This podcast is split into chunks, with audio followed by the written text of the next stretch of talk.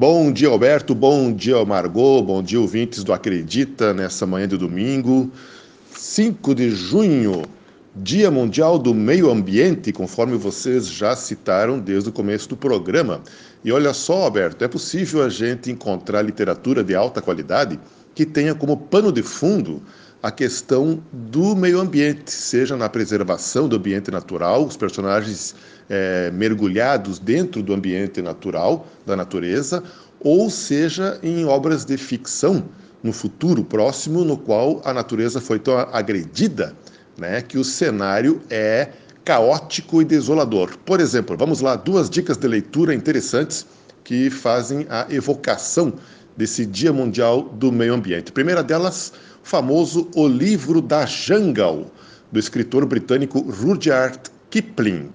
Esse livro foi lançado no ano de 1894, mais de 100 anos atrás, é, composto por sete contos, todos eles ambientados na jungle, na selva da Índia e da Ásia. É dali que vem a história de Mowgli, o menino lobo, que a gente conhece pela adaptação infantil do desenho animado dos estúdios, dos estúdios Disney. Só que a obra original, o livro do Rudyard Kipling, não tem nada de história infanto-juvenil. São contos maduros, adultos, nos quais existe sim o personagem principal Mowgli, o menino criado por lobos, que interage de uma forma é, bastante é, é, lúdica e simbólica com a floresta e com os animais na floresta. Todo mundo vai se lembrar da Kaa, a serpente, a pantera baguera, o temível tigre Jungle Khan, né? É, então, a sugestão de leitura, a primeira delas é o livro da Jungle no original, na obra original do Rudyard Kipling. Sete contos muito interessantes, muito reflexivos sobre a condição humana, é, imersa dentro das é, nuances da jungle, da selva, da natureza, né? Outra sugestão para a leitura evocando o Dia Mundial do Meio Ambiente é do escritor brasileiro Inácio de Loyola Brandão, paulista, lá de Araraquara, está com 85 anos de idade e segue produzindo. Já escreveu grandes livros, já clássicos da literatura moderna brasileira. E o que eu sugiro é Não Verás País Nenhum. Não Verás País Nenhum, de Inácio de Loyola Brandão.